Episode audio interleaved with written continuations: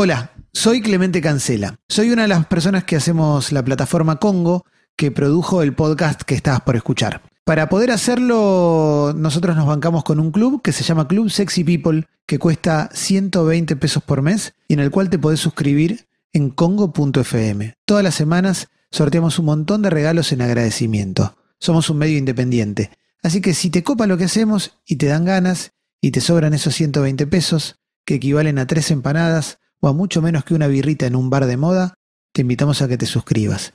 Gracias por apoyarnos.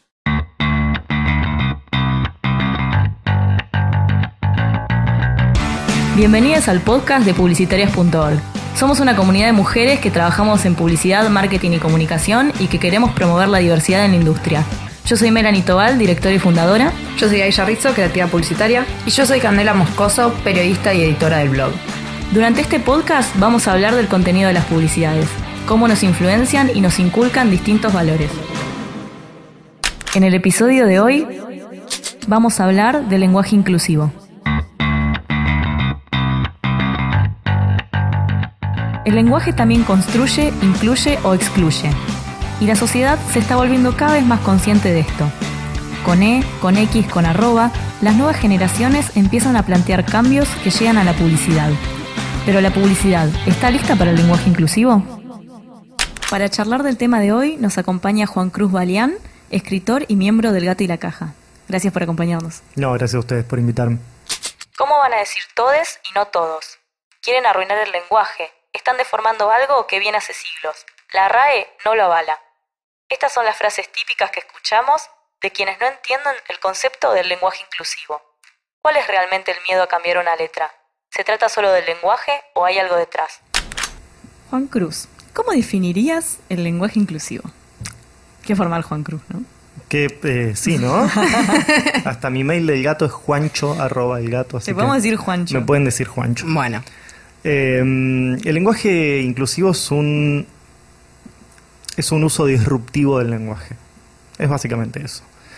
Eh, es una forma de marcar un problema eh, y de reclamar un campo simbólico, básicamente. Es un modo de pelearse y decir, bueno, no, la realidad es otra. Em, no es una norma, no es una lengua establecida, no es un dialecto, es algo que está justamente fuera de la norma y en los últimos meses, después de haber publicado la nota, publicamos en Gato, después de haber pensado mucho más sobre el tema y haber recabado un poco más de, de opiniones diversas al respecto, llegué a la conclusión de que justamente ahí radica su valor. En, en este, en el carácter disruptivo. Exactamente. Y para, para nuestros oyentes, cuando te referís a campo simbólico, ¿a mm. qué te referís? Bueno, una lengua es un sistema, es un código y es un sistema de representación con el cual básicamente nos ponemos todos de acuerdo sobre cómo son las cosas plantear que hay un problema en cómo representamos el mundo a través de este código que es el lenguaje es plantear que el mundo no es aquel eh, el mismo para vos que para mí. El valor que tiene eh, justamente lo que hace mm, al lenguaje inclusivo desde el punto de vista del feminismo es que logra instaurar el problema en algo que nos afecta a todos, que es eh, muy identitario, porque a todos, no, todos nos sentimos identificados con la lengua que, que hablamos en más o menos medida, incluso hay un autor, no me acuerdo el nombre, que decía que uno no habita un territorio sino un idioma. Eh, ya que iba con todo esto, seguro me olvidé. Eh, bueno, justamente plantear un uso disruptivo del lenguaje es plantear que la realidad con la cual estamos, eh, que estamos describiendo con ese lenguaje es otra. ¿Cuándo fue que, o cuándo notaste que se empezó a hablar del lenguaje inclusivo? Yo lo noté en los últimos tiempos, te diría que lo noté en el último par de años, eh, lo cual coincide mucho con eh, un periodo de fortalecimiento del movimiento feminista en Argentina. Sin embargo, lo poco que pude rastrear no es nuevo el, asunto del lenguaje inclusivo, es algo que, incluso tiene un de raíces en la segunda ola del feminismo. ¿Qué, fue eso que lograste encontrar? Eh, mira, no, no te, no te puedo dar la referencia exacta, la verdad que lo hemos leído eh, un montón de material al respecto, si ahora te tengo que decir exactamente dónde... No, no, exactamente no, pero encontraste que, ya había cambios en, en cuanto a a las terminaciones de género? O sea, ¿qué, qué cambios notaste que ya se venían tratando? No hay cambios eh, de forma oficial justamente porque no hay eh, una un éxito, digamos, en esto. Lo pongo entre comillas y si quieren después volvemos a eso, pero eh, un éxito en la implementación del, uso del lenguaje inclusivo, así que no puedo rastrearlo de forma mm, histórica diciéndote, mira, se empezó a usar tal forma en lugar de tal otra a partir de tal año, eso no, no estaría dentro de mis posibilidades, capaz alguien haya hecho este laburo y sería muy bueno buscarlo. Pero sí se ha, en los últimos tiempos se ha em, extendido mucho su uso, sobre todo en ciertos rangos etarios, sobre todo en ciertos, em, ciertas esferas ideológicas.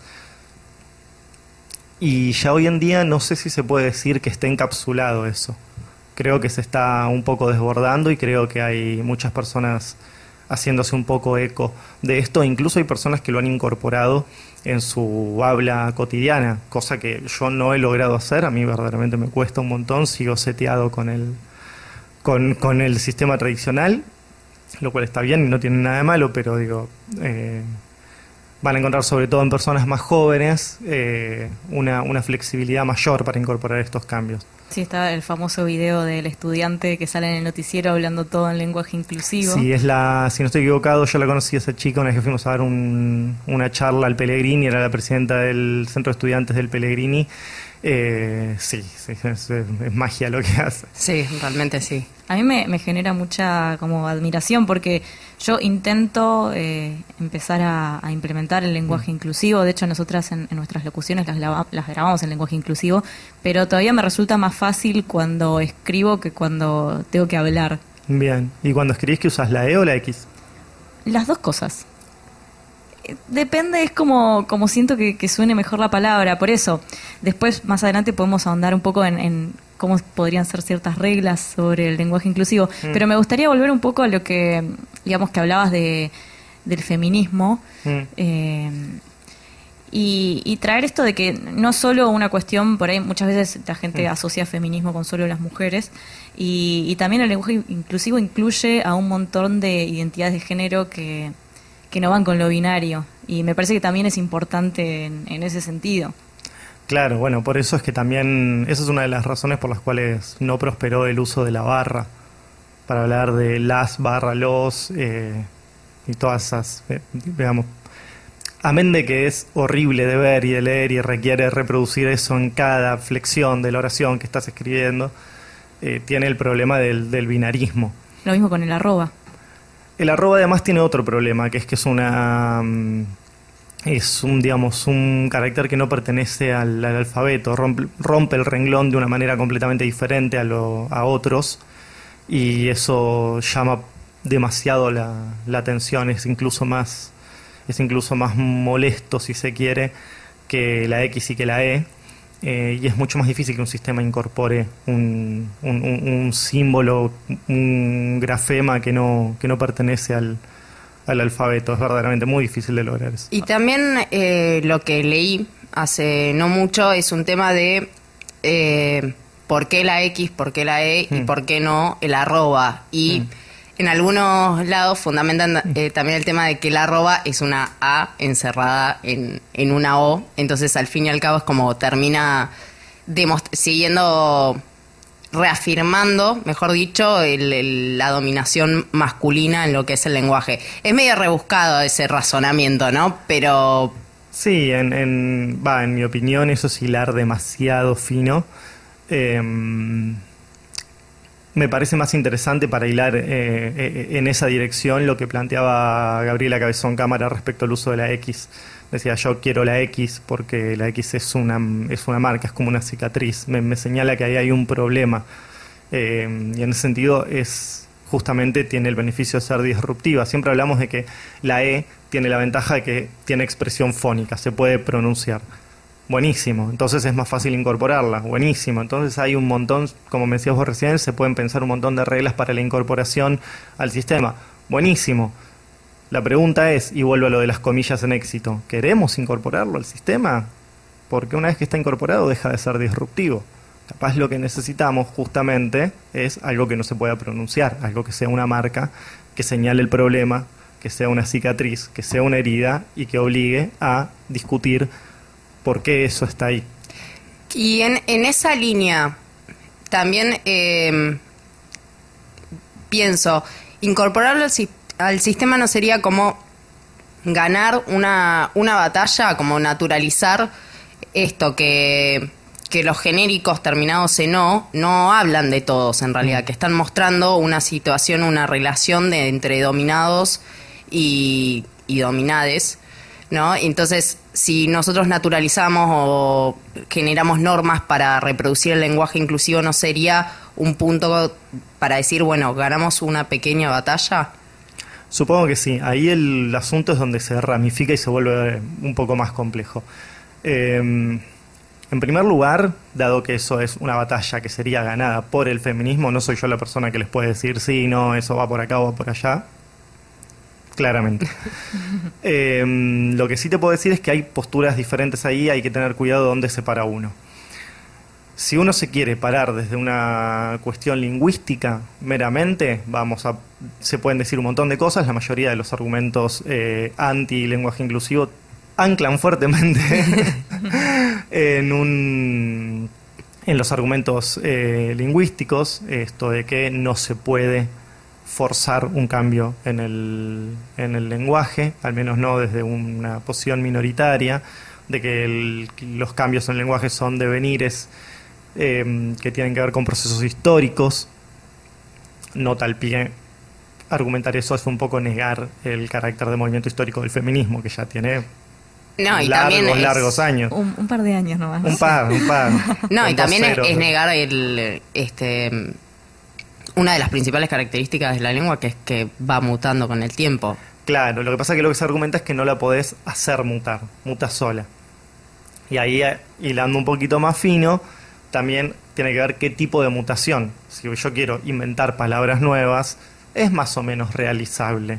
Eso te iba a Eh, decir igual, incluyen cada palabra que decís que les cuesta. Claro, pero un cambio en una palabra no es nada en realidad y además eh, hay, hay algunos papers que han demostrado o han estudiado y han llegado a la conclusión de que los cambios eh, a nivel léxico, cuando se cambia de una palabra, se producen más rápidamente cuando un organismo oficial los, eh, los acepta y los promueve. Esto de la RAE diga mañana whatsappear, eso hace que whatsappear con un impulso y se eh, distribuya más rápidamente en la comunidad hablante. Eh, pero cambiar, incorporar un género nuevo a una lengua que tiene solamente dos géneros y que eso es así desde las raíces mismas de la lengua, desde que era una lengua indoeuropea y allá en los anales del tiempo. Sí. Eh, eso claramente es, es mucho más difícil y eso es donde uno dice, bueno, ok, ese argumento por ahí es bueno porque es verdaderamente, es casi imposible poder cambiar minoritariamente un- la lengua en un, eh, en un plano tan, tan troncal. Sin embargo, lo que ese argumento está respondiendo es a lo que vos me decías, a, bueno, ¿qué pasa si queremos de verdad implementar esto como norma? ¿Qué pasa si de verdad queremos que esto sea el nuevo modo de hablar porque creemos que es una conquista, porque creemos que hay un- una forma en la cual se relacionan cómo hablamos y cómo pensamos? Que sobre eso también hay mucha polémica y también hay, estudios recientes. Y. Eh, otra cosa si uno dice, no, bueno, esto no es una cuestión lingüística, esto es una cuestión política. Como cuestión política se puede hacer lo que uno quiera, la lengua es de todos, todos podemos hacer lo que se nos cante con ella y nadie puede venir a agitar el dedo a decir, no, eso está mal. Más allá de, los argumentos puntuales que, que estás mencionando, ¿crees que el odio desmedido al lenguaje inclusivo viene de otro lugar que no es solo respetar las convenciones de, del lenguaje, de la RAE, etcétera? Porque viste que posteas cualquier cosa en lenguaje inclusivo y parece que, no sé, estás subiendo una foto matando un cachorrito, ¿viste? No, qué horror. no, por favor. Yo ahí creo que hay una respuesta que estás buscando a la pregunta y que es perfectamente posible que puedas, eh, sospecho que lo que estás queriendo escuchar o crees vos de antemano es que el odio en realidad es hacia el feminismo, hacia el movimiento, hacia los valores que se, que se mm, promulgan. Y sí, es perfectamente posible que sea eso. Lo que yo creo, en lo personal, y no tengo por ahí demasiado para sostener esto, pero estoy bastante convencido, es que es una cuestión de identidad. Es esto que les decía antes. Eh, si mañana me decís que cambia el código con el que hablamos, se me disparan un montón de preguntas, un montón de problemas, y parte de esas preguntas y parte de esos problemas son del orden de quién soy. ¿Y a qué comunidad pertenezco? ¿A qué comunidad pertenezco? ¿Qué pasó? El mundo me dejó a pata. Eh, vamos a tener que hablar de otra manera, ahora voy a tener faltas de ortografía en todos lados. Claro, como que cala mucho más profundo que, que simplemente el odio hacia, digamos, las minorías o las personas que están invisibilizadas. No, no, claro, a mí me parece que, que va por otro lado. O sea, sí, obvio que hay de eso, seguramente hay de eso, hay un montón de eso. Em, pero también hay que tener en cuenta que la lengua es algo verdaderamente constitutivo de, la identidad de una persona. Muchas personas y marcas intentan aplicar el lenguaje inclusivo, pero no saben cómo hacerlo. ¿Hay reglas? ¿Cuáles son? ¿En qué momento cambiamos la O por la E? Eh, retomando esto que, hablamos, como si podríamos enumerar como mini reglas, digamos, yo soy una persona que quiere aplicar el lenguaje inclusivo. Mm. ¿Qué especie de, reglas, entre comillas, tendría que, tener en cuenta? ¿Las hay?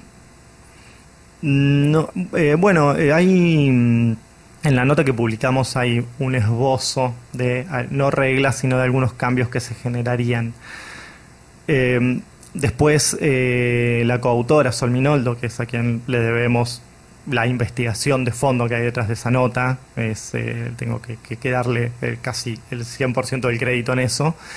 Ella después redactó en su Facebook personal una serie de, reglas que se pueden que se pueden chusmear y que están muy interesantes en ese sentido. Si se quiere se puede hacer las reglas, pero fíjate cómo esas reglas pudieron ser enunciadas por una persona que es socióloga, no necesariamente es lingüista, y pueden ser comprendidas por básicamente cualquier persona con cierto nivel de competencias, porque los cambios que en todo caso hay que hacer cualquiera está preparado para hacerlos. Son, son instintivos, eh, responden a ciertos mecanismos de cómo, de cómo funciona la lengua en nuestro cerebro que ya están ahí desde que nacemos y mucho de esto, por ahí te suena esto de decir, todos sabemos eh, de gramática, solo que no sabemos que sabemos, ¿no? Que estudiar gramática es hacer consciente un conocimiento que ya tenemos de antes. Bueno, del mismo modo, cambiar eh, un género en una palabra es algo que puedes hacer intuitivamente. Los niños lo hacen todo, las niñas, perdón, lo hacen todo el tiempo y, mm, y los juegos de palabras ocurren todo el tiempo y todos vivimos forzando el, la lengua todo el tiempo gracias a esas competencias que tenemos. Sí, pero así todo hay como mucha gente que no entiende cuando se cambia el, la O por la E, por ejemplo cuándo se cambia la O por la E. Sí, a ver, algún ejemplo. No, o hay gente que, que piensa que mm, todas las palabras terminadas en O ahora van a, van a ah, cambiarse por E. Y en realidad, o sea, hay un tema que, que no es todas las palabras, que hay casos en los que son artículos, por ejemplo, uno dice, para ser inclusivo, pues ya no, no es no decís los pibes, sino decís les pibes. Claro, o no sé, no vas a decir en vez de el banquito, vas a decirle banquite, ¿no? Hay cosas que no cambian. Sí, bueno, eso es. Eh, para eso sí, capaz hay que tener. Hacer consciente un, conocimiento de, gramática que es bastante básico y es que la flexión en género significa sexo o diferencia sexo cuando estás hablando de seres eh, animados.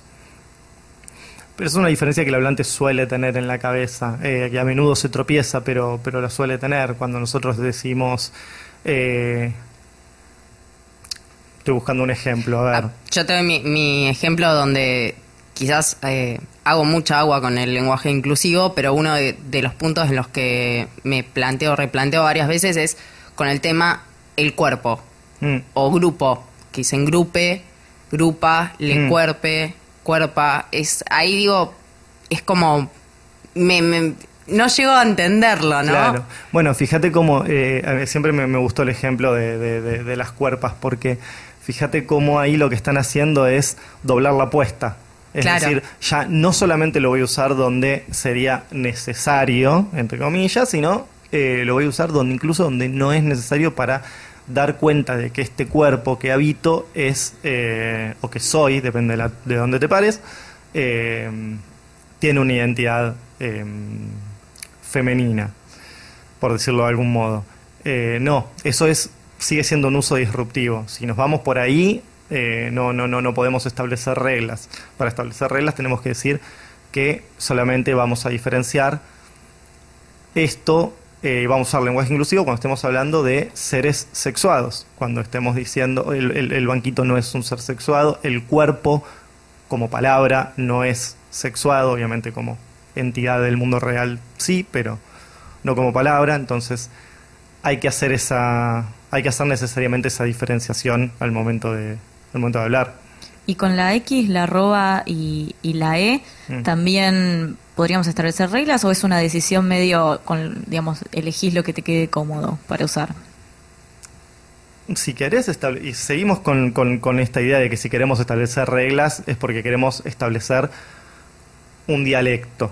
No digo una lengua, porque por ahí una lengua eh, suena más igual Sistema normativo de y arrancas Sí, sí, hay quienes, hay quienes dicen que una lengua es un dialecto con una armada, digamos, un ejército, eso es una lengua. Pero mm, si queremos establecer normas y establecer un sistema que involucre un tercer género neutro que sea inclusivo, la arroba no entra eh, y la X no entra porque no tienen expresión fónica, tenés que ir sí o sí por la E. ¿Y crees que, la elección em, de la X, la E o la, eh, la arroba, eh, atrás de eso hay también una cuestión política en esa elección? Pero sí, por supuesto que sí. No sé qué. Pocas elecciones hacemos que no sean políticas, me parece. Pero, quizás mm, política también para decir medio como tibio, de tibie, eh, o sea, tirando a una tibieza, porque a veces vemos que el arroba puede ser un poco más aceptado que la X por este tema de, la disrupción. Claro, como el arroba tiene menos haters eh, del lenguaje inclusivo que la E, por ejemplo, o la X. Yo creo que no, no sé si tiene menos haters. Tiene menos haters porque se usa menos. Tiene menos haters porque ha generado menos reacción porque nunca nadie propuso realmente utilizar la arroba como sistema. Salí mañana a decir que vamos a aplicar la arroba en todos lados y fíjate cómo reacciona Pérez Revert. no, creo que, que, es una cuestión de acción y reacción. Digamos, la X y la E sí están presionando, sí existen... Eh, empiezan a rozar los, los bordes de algunas cuestiones institucionales. Em, hay manuales para el uso no sexista del lenguaje entre funcionarios en Uruguay, por ejemplo, y ahí, bueno, como no pueden meter la E, buscan eh, dar, hacer algunas volteretas para usar el lenguaje sin, sin tener que flexionar en género se encuentra con algunos problemas, pero lo intentan. Imagínate que el día de mañana ese documento trata de eh, decir no vamos a aplicar la E y el género neutro. Se arma un. Eso te iba, a te iba a preguntar, ¿cómo, digamos, si no queremos incorporar el lenguaje inclusivo con la E y demás, ¿cómo mm. podemos eh, ser inclusivos o inclusivas o inclusives eh, usando el lenguaje, digamos, las normas de la RAE, digamos? Mm en, publicidad, por ejemplo, eh, nos pasa que a veces muchos titulares se escriben en masculino. En vez de decir cuando estás sentado, puedes decir, por ejemplo, cuando te sentás. Se pueden buscar maneras de, incluir usando las, las normas actuales. En la mayoría de los casos se puede.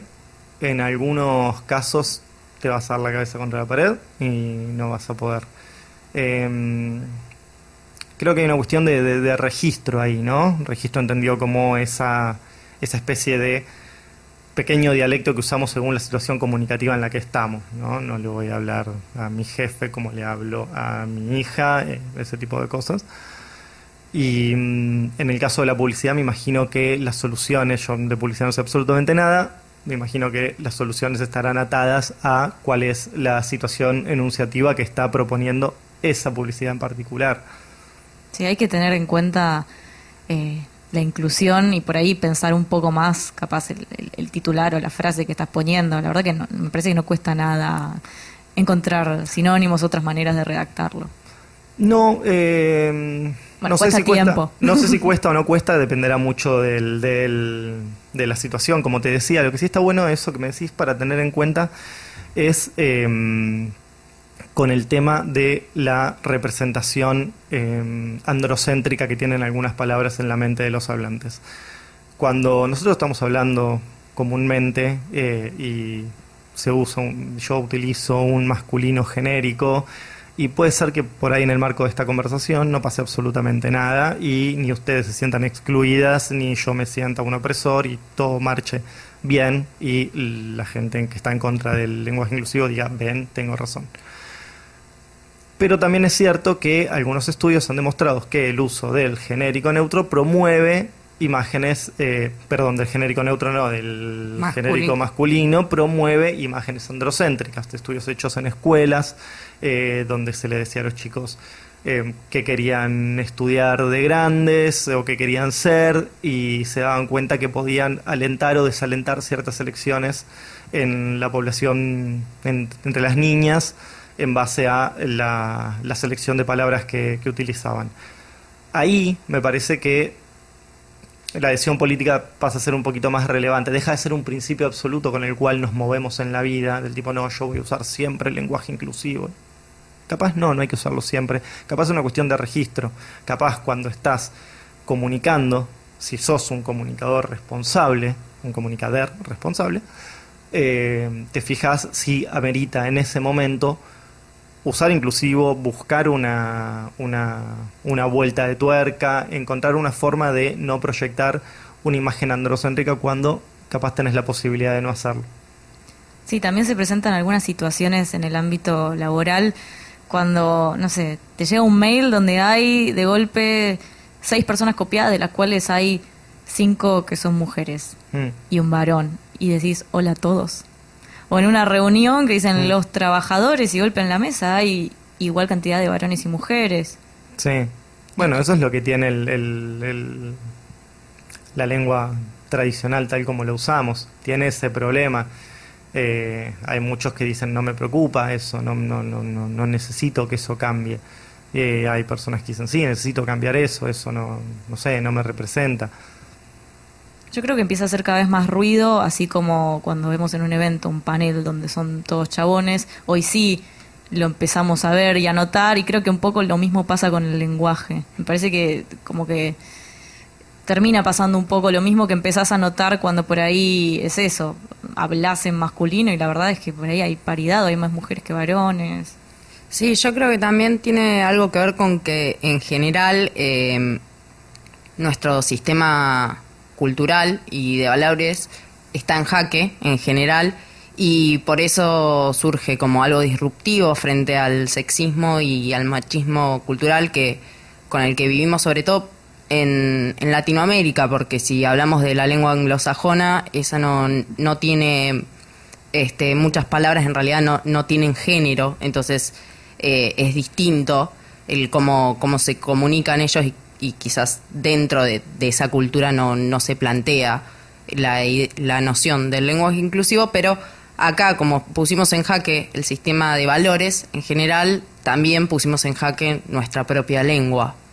No quiero, ¿cómo, se, cómo decirlo coloquialmente? No quiero mandar fruta, pero sin embargo, el otro día leí eh, que en la lengua anglosajona sí hay, o sea, en el inglés sí hay una discusión al respecto. Sí, con el mister y el miss. Exacto, y se, aceptó, no sé en qué instancia formal, el MX como forma de, de, nombrar un género. Claro, pero a diferencia nuestra, cuando, por ejemplo, ellos quieren hablar de mis hermanos y hermanas, no mm. dicen eh, mis hermanos, my brothers, dicen my brothers and sisters. O sea, no, no, tienen, claro, no tienen manera de, de generalizar en muchas situaciones bajo un determinada, una determinada palabra, como acá, hermanos, primos, o sea, hay ciertas palabras que sí o sí tienen que ser hermanos y hermanas, mi padre y madre. Claro. Sí, niñas, children. Claro, exactamente. Que un día el lenguaje inclusivo llegó a la publicidad. En comerciales y gráficas empezamos a ver palabras como chiques y amigues, pero muchas veces se siente forzado. ¿Será que las marcas todavía no están preparadas? Algunas marcas empezaron a usar lenguaje inclusivo. ¿Lo notas como forzado? Yo tengo el problema de que no consumo demasiada televisión ni, ni, ni le huyo a todo lo que tiene publicidad. Pues sé que estoy en terreno, estoy tras las líneas enemigas tal vez acá, pero No, no, pero tengo, tengo ese tema de que no estoy verdaderamente empapado. Entonces yo no he visto muchas marcas utilizando lenguaje inclusivo. Lo que sí he visto son marcas teniendo una actitud predatoria respecto a lo que consideran modas. Entonces, el lenguaje inclusivo pasa a ser considerado, si en una mesa de directorio de publicistas, lo madmen, se sientan ocho tipos, porque seguramente son ocho tipos, y se Sí. y, y- y discuten. Estás ajeno, pero conoces muy bien. Vi la serie. El- y se ponen a discutir cómo pueden penetrar en cierto eh, cierta población objetivo y descubren que en esa población objetivo cala hondo el lenguaje inclusivo, lo van a usar porque son comunicadores responsables, porque son feministas, porque no, Porque es marketing. Exacto. Entonces, yo desde ahí no veo el caso que me pareció emblemático y que, mira, no lo volví a ver, eh, así que ya a esta altura empiezo a creer que, que fue producto de mi imaginación. Pero un día estaba viendo un partido del Mundial, allá lejos de hace tiempo, no hablamos de esa época, eh, el- y en un canal muy famoso eh, de deportes, y no justamente famoso por su perspectiva de género, tiraron en plena tanda publicitaria un hashtag con lenguaje inclusivo, que ahora no recuerdo exactamente cómo decía, pero que me impactó mucho. Me impactó mucho porque dije, bueno, eh, esto no suena a, a que esté a, a que este canal esté atravesando un proceso de construcción. Pero por otro lado es interesante porque de golpe este canal te está corriendo por izquierda, básicamente. Entonces te obliga eh, a vos como comunicadora a tomar determinadas decisiones. Acá en el podcast se repitió en muchos episodios, creo que es algo bastante común, el tema de las marcas eh, adoptando ciertas tendencias, entre comillas, o ciertas luchas y demás, Mm. y usándolas para vender porque son trendy. Y, y charlamos esto de que para que una marca pueda empezar a incorporar este tipo de cosas, ya sea lenguaje inclusivo o empiece a incorporar discursos feministas o empiece a incorporar diversidad, etcétera, Mm. necesita tener coherencia con lo que viene comunicando. Digamos, porque vos justamente mencionás, este canal no es conocido por tener perspectiva de género y de golpe te saca un hashtag así. Entonces, Mm. no es no es verosímil, me parece. Sí hubo casos de marcas que vienen trabajando la inclusión y que empezaron a usar lenguaje inclusivo y ahí me, me parece interesante porque es como que, bueno, eh, venimos teniendo como una trayectoria de tocar estos temas, eh, puertas adentro, por ahí incluso hay, empresas que tienen, no sé, respetan el cupo trans y, y tienen, eh, se asociaron con ONGs y demás que empezaron a incorporar lenguaje inclusivo. Entonces, creo que esas empresas son como más creíbles. Hubo una marca de, de sábanas, acolchados, almohadones, etcétera, que viene haciendo como un laburo Mm. muy intenso en cuanto a diversidad y empezó a usar lenguaje inclusivo en sus redes sociales. Sí, a mí en lo personal, y esto es mi opinión, y nada más lindo que tener un micrófono delante para dar la opinión propia, Mejor que postearla. obvio. Em, cuando ves que una marca, una publicidad o una empresa utiliza el lenguaje inclusivo, cupo trans o cualquiera de estos otros gestos que nos parecen maravillosos, si lo muestran demasiado desconfía. Y si el lenguaje inclusivo lo están usando en una publicidad sobre género, basada en género, desconfía. Me interesa, en todo caso, que utilicen lenguaje inclusivo cuando estén hablando de otra cosa que no tenga absolutamente nada que ver con género. Y ahí vemos si de verdad hay un, hay un proceso o no hay un proceso. Yo creo, y esto es algo que, que, nunca tuve oportunidad de comentar porque me viene carcomiendo la cabeza. Hay, em, hay grandes autoras como, que son, así como mencioné Gabriela Cabezón Cámara, está eh, em, Marcela Piñeiro, ah, eh, la, autora de La vida de los jueves y un montón de otros libros maravillosos, que es un baluarte en el, feminismo, sobre todo en su, con, con el compromiso que ha tenido con el debate con el aborto que manifestó yo no voy a escribir con lenguaje inclusivo, me parece bien, pero yo no, no, no, no puedo, no me interesa, no quiero. Me parece fantástico porque el terreno de la ficción es eh, una cuestión de forma, ¿no? donde una forma se encuentra con un contenido y vos puedes elegir la forma que quieras y que mejor se, se acomode. Pero me parece que todavía nos falta ver una novela escrita con lenguaje inclusivo que no trate sobre cuestiones de género creo que el día que tengamos eso y eso se venda, esté afuera y lo podamos consumir como algo más, se va a haber dado un paso importante a lo que es eh, la inclusión del, del género. Sí, que cada paso no necesite una justificación y un manifiesto para salir a hablar, bueno, hicimos esto. Claro. Sí, y también es lo que hemos mencionado en, en otros episodios, es el hecho de Em, está bien, mm, me encanta tu, tu campaña de género, con perspectiva de género, todo, pero miremos hacia, hacia adentro de las empresas, de las agencias, cómo se, se trabajan estos temas, o sea, en el día a día, porque, como decís vos, para salir a vender, todo bárbaro. Bueno, pero en el día a día, ¿cómo mandas un mail? ¿Cómo tratas a, a tus compañeros? ¿Qué, ¿Qué tipo de chistes surgen en la mesa del almuerzo, no? Ahí es donde creo que si, logramos que, las cosas cambien es en, la cotidianidad y no en lo comerciable o en lo vendible. Y ese es un tópico al cual se suele derivar toda discusión sobre, sobre lenguaje inclusivo y porque tiene que ver con esto de que cambiar el lenguaje no es necesariamente cambiar la realidad, eh, la discusión pasa por otro lado, los problemas a solucionar son otros. Y si tuviéramos una sociedad más justa, no necesitaríamos dar el debate del lenguaje inclusivo. ¿O sí? O sí, no sé. Eh, hay, hay un montón de culturas eh, que tienen lenguas muy conservadoras.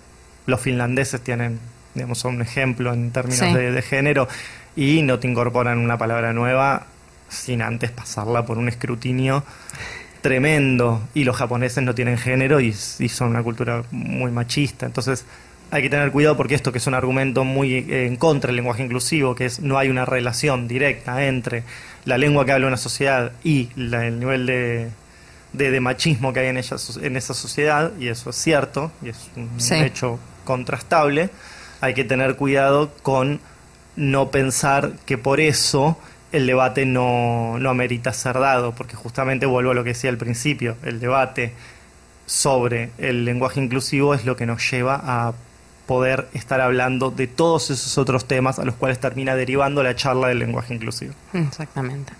Sí, entonces si tuviésemos que, que darles algún consejo a, las marcas, emprendedores o, negocios que quieran, porque pasa, negocios eh, y marcas y demás que quieren empezar a usar lenguaje inclusivo tal vez en sus redes sociales eh, y demás. Un consejo que podríamos darles es este que, que dijimos antes, por ahí como que si lo vas a usar, que fíjate de cumplir con ciertas cosas, porque después si vas a salir con estereotipos de género, por ahí no está bueno que uses lenguaje inclusivo. Claro. Pero eso no es un consejo sobre lenguaje, eso es un consejo sobre ética, básicamente. Sí, también, no, en, ese sentido, como consejos mm. en general, o esto, ver quién es tu público, eso es clave. Supongo que sí, yo no me siento absolutamente para nada capacitado como para dar una, un consejo a una empresa eh, creo que en ese sentido tienen al invitado incorrecto. Yo, el consejo que le puedo dar a una empresa es va, que se vaya toda la comisión directiva y que la tomen los trabajadores. Eso es en lo que yo creo que debería convertirse toda empresa. Este es amigo mío, me parece. Pero bueno, no sé. Recluto bien a la gente. Eso es lo que yo creo más allá de... Pero... Mm, después no, lo que vos decís, eh, cupo trans, eh, cupo femenino, y no, y principalmente como, como consumidor creo que, que tu consejo hacia las empresas va más desde el lado del consumidor y es, y señores y señoras, eh, desconfío mucho cuando ustedes están saliendo a hablar en lenguaje inclusivo o me muestran una publicidad eh, en la que se ve personas no binarias, porque no les creo nada. Entonces, bueno, replantense puertas adentro en esa mesa chica Hmm. de directores, qué es lo que están haciendo, porque nosotros, nosotros, los consumidores, no les creemos. Creo que ese es... Yo estoy poniendo como intentando Claro. traducir quizás lo que vos trajiste acá a la mesa, intentando traducir, bueno, vos como consumidor nos estás diciendo eso a, a nosotros, les publicistas, ¿no? Claro, a mí me, lo que pasa es que yo no, eh, por eso digo que no sirve el consejo, porque lo que yo tengo para opinar a la empresa no le importa, porque lo que no funciona conmigo, eso que a mí me genera rechazo, posiblemente ellos hagan un focus group y descubran que funciona con, con un montón de personas. Eh, entonces la decisión la van a tomar en base a un sentido utilitario. Eh, Aunque, aunque no lo creas, realmente la, la postura en la que en la que estás eh, planteando, la que estás planteando vos hoy, eh, es una, una postura que, que muchos lo- la plantean también. Ah, bien. Y Así se que- repitió bastante en todos los capítulos. Este es el último capítulo de la primera temporada. ¿No? Qué honor. Y en el resto de los capítulos se trajo mucho, mucho este tema de la falta de, de credibilidad hacia las marcas. A mí me, me cambió mucho la cabeza una vez que leí algo de Bourdieu, que decía, bueno, todo lo que leo de Bourdieu me cambió la cabeza, pero al margen, eh, donde decía que toda publicidad eh, apela a uno de los grandes temas de la humanidad, básicamente. Esto supongo que decírselo a ustedes es como un poco redundante, pero eh, Coca-Cola te, no te vende Coca-Cola, Coca-Cola te vende felicidad y todas sus publicidades tienen que ver con la felicidad y la búsqueda de la felicidad es, desde antes de Aristóteles, el gran tema de la humanidad. Otros te hablan de amor, otros te hablan de éxito, de potencia, las camionetas. Vos no compras una camioneta por lo buena que está la camioneta, vos compras la camioneta por el poder que tenés. Entonces, vos detrás de toda publicidad podés encontrar una apelación emotiva al poder, al amor, a la felicidad o a el gran tema de la humanidad que se te ocurra. Entonces, mi consejo no va a ser hacia las empresas, sino hacia los consumidores. Cuando vean una publicidad, traten de ver a qué sentimiento está apelando. Y una vez que identifiquen qué sentimiento está apelando, van a poder darse cuenta un poco más de qué hay detrás de esa publicidad. Y eh, puede ser verdaderamente abismal darse cuenta de la poca información que nos dan sobre los productos que nos ven. Está mal que digamos nosotros esto, pero estamos 100% de acuerdo. Fantástico, me parece fantástico. Trajimos algunas publicidades para ver juntes. Maravilloso. Para les chiques, para les grandes, para les altes y para les bajes. Llega a .com.ar las ofertas para todos. Del 29 de octubre al 4 de noviembre hasta 80% off en .com.ar. Minico Primero todos. Quiere. El esquere final es como que ya Fue el caso, el caso del, del banquite. Sí. ¿no? Ofertes. Ofertas. No, el esquer está, eh, es fantástico el esquer al final, te da la clave de todo. Sí, sí, ya, ya sabes, o sea, Está ¿entendés? diciendo quedó, no quedó nada fuera. Te Sí. pusieron un señor mayor, te pusieron uno con una cabeza de caballo que se volvió viral hace un montón de tiempo. Te tiraron el lenguaje inclusivo con la X, a pesar de que el locutor lo dice con la O, porque no tiene otra forma de pronunciarlo. No se anima a decir todes. Eh, y te tiraron el esquere al final por si no te habías dado cuenta que si sos un centennial también podés comprar en esa marca. Eh, y todo con esta lógica de, de- de- de- de locutor de supermercado, de estos que guardan armas, ¿viste? Que, que te, vuelven, te gritan al oído y te ponen nervioso. ¿Qué, qué me estás, qué me está- no sé, el gran tema de la humanidad que hay detrás de eso, de, supongo que es el- el- el- el- la locura, la locura, volvete loco. El consumismo. Claro, volvete loco, ya, ya, ya, rápido, el Claro. Yo creo que agarraron todo lo que les parecía trendy y lo metieron ahí. Y fue una licuadora y salió eso. Sí, sí, hicieron una sopa. Buen discurso, ¿eh? Obvio, las tengo pastando de mi mano. Ovejas ciegas. Este se piensa que nacimos ayer. ¡Se la creyó, chiques! De balas. Me encantaría que la gente pudiese ver tus caras. Sí, sí, sí, es como que es... No, por suerte no puede. Eh, Yo no sé si va a salir contento de acá o va a decir, nunca más me, me junte con estas pibas. no, no, no, no, me parece maravilloso. En la publicidad sale un lobo de dar un discurso que se junta con otro lobo en el backstage y se saca la careta y dice algo así como las tengo muertas, una cosa así, eh, y se va. Y el otro lobo que se queda solo se saca la careta y resulta que era una oveja como las del público y va y se acerca al público y le dice lo de chiques. Se la creyó, chiques. Se la creyó chiques. Claro, pero cuando sale el lobo, en realidad sale vestido de oveja. Sí, Se exacto. saca la careta y vemos que es un lobo que estuvo engañando a las ovejas. Sí. Exacto. Las tengo muertas. Claro, enlaces pues son ovejas y ovejas es femenino, pero viniendo de Red de Ron, que un personaje, un lobo, predador, diga, las tengo muertas, admite una interpretación un poquito más profunda.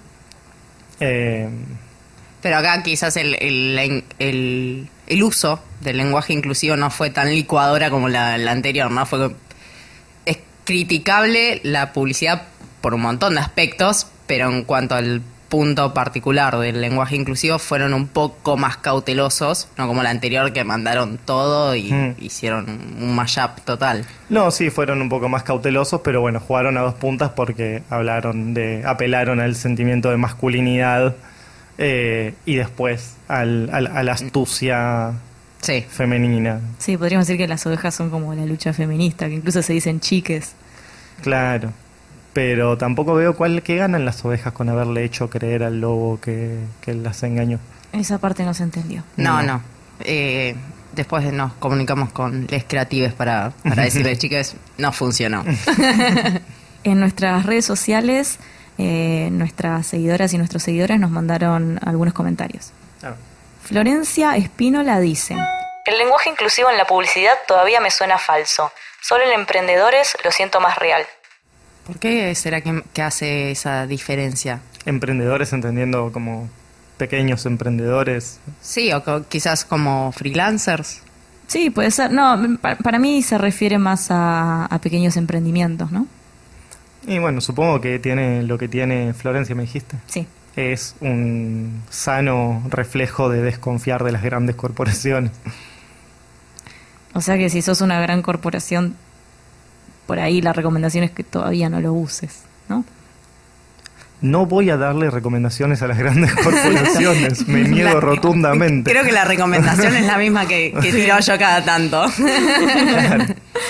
Después, Nahuel Plensa comenta, La publicidad tiene gran importancia determinando costumbres. Sería de gran ayuda para normalizar el lenguaje inclusivo en la sociedad. Supongo que sí. Eh, esto mismo que decía, así como hace falta un libro escrito en lenguaje inclusivo, cuanto más instancias se utilice, eh, sí, claramente más se va a normalizar. La discusión es si queremos normalizarlo o no. Claro. claro. Eh, igual, digamos, en base a los comentarios que fuimos recibiendo y demás, la mayoría de las personas que nos escribían lo querían normalizar y como que veían algo positivo que la publicidad empieza a promover este tipo de lenguaje. Hay que ver, obviamente es una muestra muy pequeña eh, de las personas y merece un debate mucho más profundo. Eh, pero me parecía que estaba bueno resaltar eso, que tuvimos Sí, bastantes comentarios en ese Por supuesto que es positivo que se use, por supuesto que es positivo que se use eh, y que se extienda por esto mismo que decíamos antes, ¿no? Colabora a que el, a que el debate acceda a, a- a otras esferas.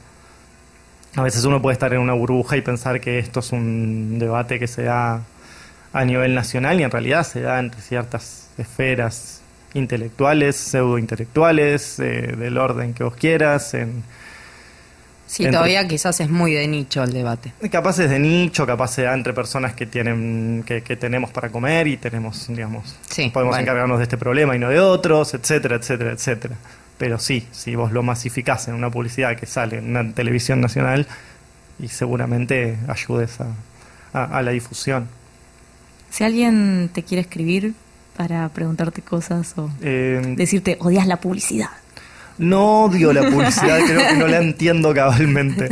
Eh, el- em, por Twitter es lo más lógico para mí, eh, porque uso el mail para otras cosas y porque eh, es la única red social que verdaderamente utilizo todos los días. Después, eh, Facebook es un antro al que trato de entrar lo menos posible. Ya nadie entra. Sí, claro, pero bueno, para enterarme algunas cosas de la Sí. facultad. Ay, yo iba a decir lo mismo. Claro, los canales son importantes. Y ¿Cómo es tu arroba en Twitter? eh, Juan X. X por la cruz, no por una cuestión inclusive, por Juan Cruz Balián. Muy, muy creativa. Bueno, este fue el último episodio de la temporada. Eh, esperamos que hayan disfrutado los distintos debates que estuvimos tocando y muchas gracias Juancho por acompañarnos. No, de nuevo, gracias a ustedes. eh, la verdad fue una muy linda experiencia. Gracias. Esto fue el podcast de Publicitarias. Si querés saber más sobre lo que hacemos, búscanos en las redes sociales como publicitarias.org. Publicitarias es un podcast de Congo FM. En la producción, Candela Moscoso Fevillade y Guido Escolo. Y en la edición, Martín Mesuti. Esto fue Publicitarias. Subí el volumen, baja los estereotipos.